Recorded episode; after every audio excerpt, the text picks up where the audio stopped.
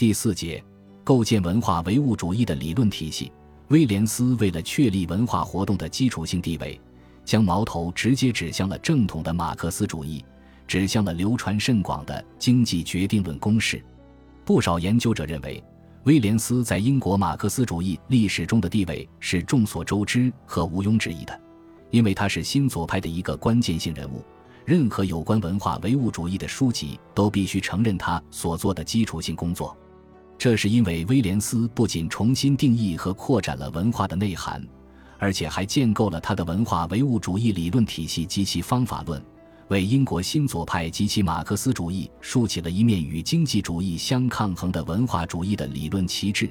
从而使得英国马克思主义在当代马克思主义的发展史上占有了一席之地。与其他的当代马克思主义理论方法论相比，特别是与结构主义的马克思主义的理论范式相比，威廉斯的文化主义一方面坚持社会经济政治的历史现实基础及其决定环节。另一方面，又强调意识斗争及其组织在社会总体发展中的作为。正如一位文学批评家所明示的，文化唯物主义坚持认为，文化无法超越物质力量和生产关系。文化不是对经济政治制度的一种简单的反应，但也不能够独立于经济政治制度之外。威廉斯从他最擅长的文学批评研究中早已看到，小说、戏剧。电影等文学作品并不是简单的在反映现实，而是在生产和制造意义。这些意义就是能够影响现实社会生活的价值观念，因此需要为文学的社会意义进行证明，需要为文化的生产作用进行辩护。威廉斯发现，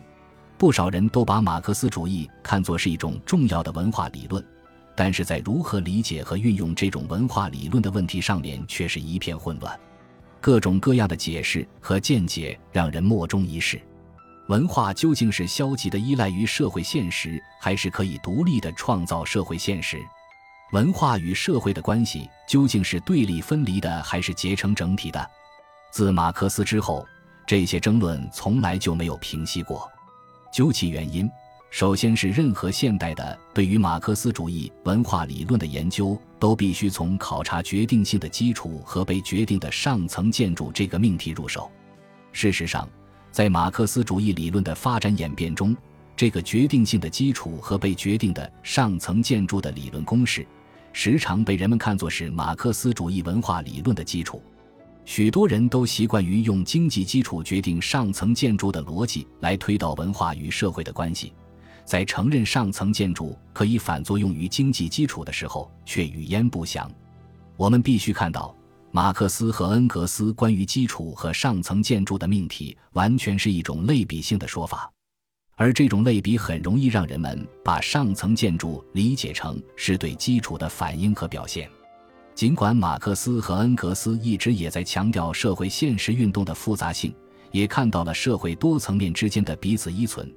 但这个命题总是让不少马克思主义者用简单化的方式来处理基础与上层建筑的关系，特别是把文化仅仅看作理智的和想象的产物。不少马克思主义者在使用这个公式来解释文学和思想的时候，往往就会得出一些非常肤浅、牵强的结论。因此，如果要完善马克思主义的文化理论，首先就要修正和限定这个公式。应该在一种总体性的社会概念中来把握文化的内涵，这也就是他的文化唯物主义所要达成的目标。在理解马克思主义的基本原理，尤其是在理解马克思主义的文化理论的时候，我们首先需要辨析其中的关键性概念，比如基础、上层建筑、决定、生产力、生产关系、相互作用、现实的生产过程等。无论马克思和恩格斯是说基础决定上层建筑，生产力决定生产关系，还是说社会存在决定意识，归结到一个核心问题，就是经济因素是否起决定性作用。换言之，文化与社会的关系究竟是怎样的？是不是说经济始终唱主角，而文化只能演配角？经济决定论的解释之所以深入人心并产生深远的影响。乃是因为人们很容易接受这种简单化的公式。在威廉斯看来，马克思曾经想建构一种文化理论，但是这个想法最终没有实现。马克思并没有急于将他们关于经济、政治和历史的结论推演到文化、思想等领域，这是因为马克思认识到了这个问题的复杂性和困难性。事实上，在《政治经济学批判导言》和路易·波拿巴的《五月十八日》等著作中，已经包含有马克思本人关于文化理论的丰富性构想。尽管马克思和恩格斯都强调现实社会过程的复杂性，甚至也提到并使用了相互作用这样的概念，但是基础与上层建筑这个公式本身的弱点还是显而易见的。这个类比式的公式很容易让人将经济与社会的关系、文化与社会的关系固定下来，而变为两种分离的东西。现实社会中的种种关系，并不像这个公式表示的这般泾渭分明。现实的问题在于，我们根本观察不到经济在中立条件下所发生的变化，如同我们根本观察不到遗传的精确影响因素一样。资本主义、工业资本主义，这个被马克思用历史分析的一般方法所加以描述的现象，只能出现在一定的现实文化之中。在任何时候，经济活动都不是单独的发生的，它往往要与政治、文化。宗教等活动形成一种总体性关系，尤其是要与人的意识活动构成一个充满意义的过程。马克思曾经强调，在劳动过程中有着想象力的作用，而且还特别指出了建筑师与蜜蜂在劳动过程中的本质区别。显而易见，无论马克思将其称为想象力还是劳动的必要条件，人的意识及其产物从来就是现实社会过程的组成部分。正是循着这样的思路，威廉斯对基础、上层建筑、决定等关键概念的内涵做出了较为新颖的理论辨析。首先是如何理解马克思所说的基础。在马克思和恩格斯的论述中，基础被表述为物质存在，人的现实的社会存在与一定的物质生产力发展阶段相适应的现实的生产关系，代表一种特定发展阶段的生产方式等等。不少马克思主义者把基础更多的解释为经济因素、经济状况和经济运动，习惯于将基础对象化、实体化，用一种静止的眼光来审视基础。事实上，马克思更多强调基础是生产活动。他在《资本论》中明确反对把基础还原为某种普遍范畴而忘记它的历史特性，要研究精神生产和物质生产之间的联系。首先，必须把这种物质生产本身不是当做一般范畴来考察，而是从一定的历史的形式来考察。例如，与资本主义生产方式相适应的精神生产，就和与中世纪生产方式相适应的精神生产不同。如果物质生产本身不从它的特殊的历史的形式来看，那就不可能理解与它相适应的精神生产的特征以及这两种生产的相互作用。当马克思论述到生产力的时候，强调了它作为基础的意义，指出它是一种物质生产过程，而不是实体性的存在物。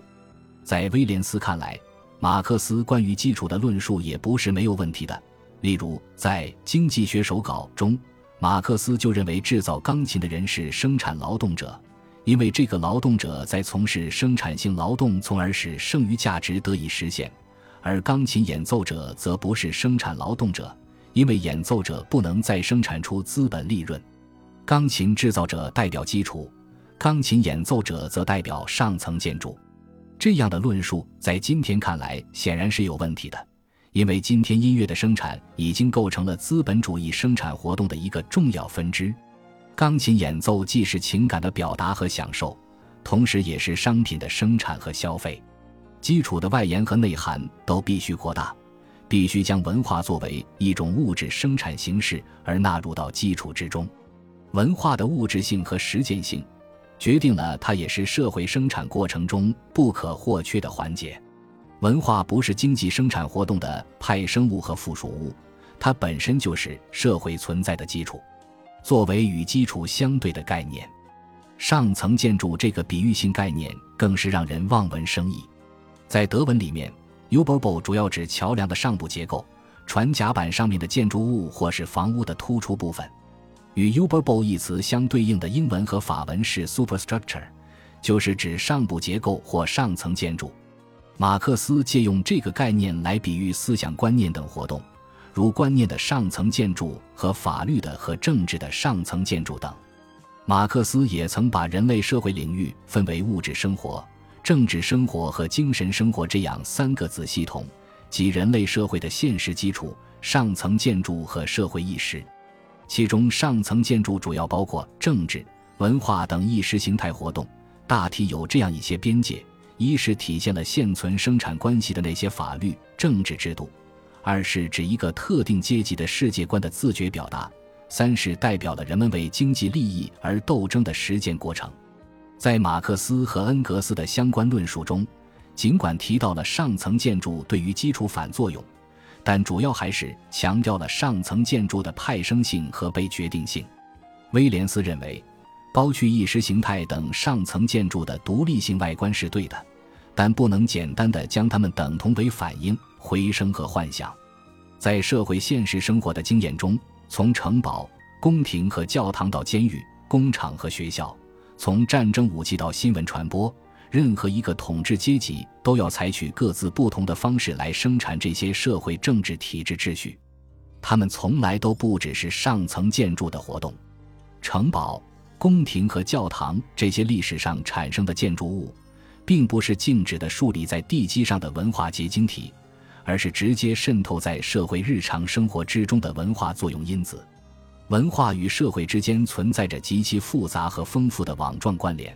文化不是在基础之上，而是在基础之中。文化与社会之间是我中有你和你中有我。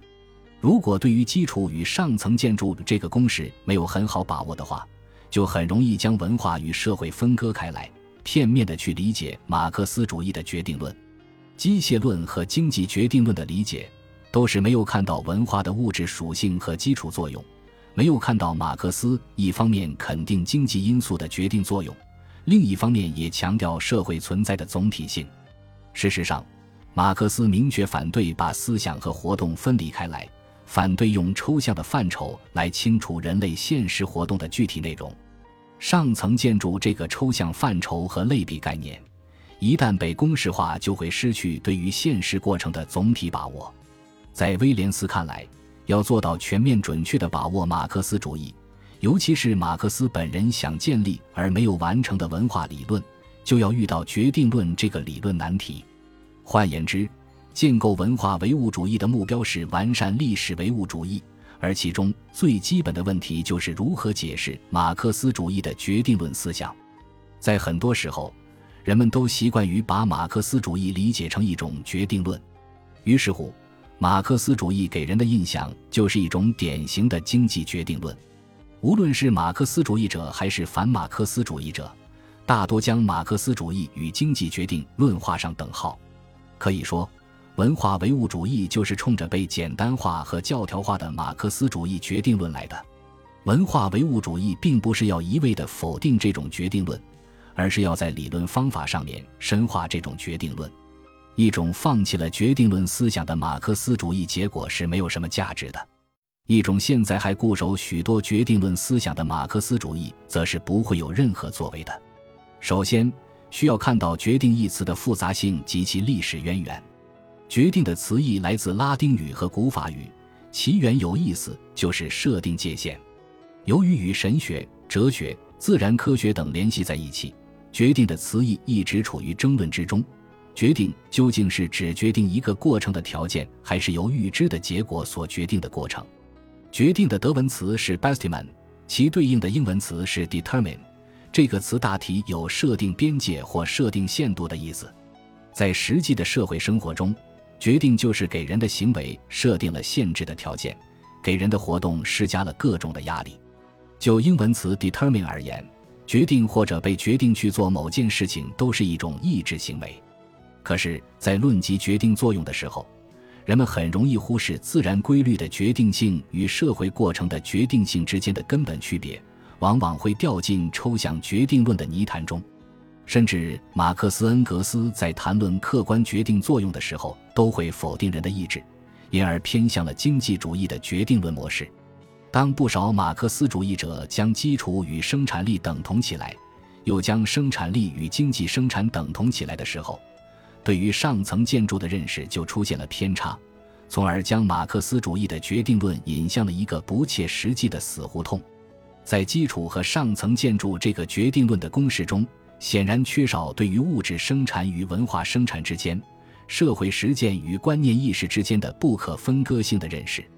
只要我们直面社会生活的经验，就会看到，不仅经济和政治的因素在影响社会实践，而且文化的、语言的和象征的东西也在影响人类生活。在威廉斯看来。我们习惯于用政治和经济的术语来描述我们的整个社会生活。如果强调交往作为一种经验，则可以看到，人和社会并不局限在权力、财富和生产的关系之中。人与人之间相互的描述、学习、劝说、交流，也同样是社会生活的基础所在。因此，文化唯物主义的首要任务就是要彻底清算这种经济主义的理论危害。从而建构起马克思主义的文化理论。他发现，这样的理论作为一直是当代马克思主义的发展动力所在。从二十世纪二十年代卢卡奇提出用总体性范畴作为马克思主义的方法论原则开始，葛兰西举起实践哲学的旗帜，并且引入了领导权这一影响深远的理论概念。在后来，有阿尔都塞用多元决定的结构主义思想，更进一步地深化了马克思主义的文化理论。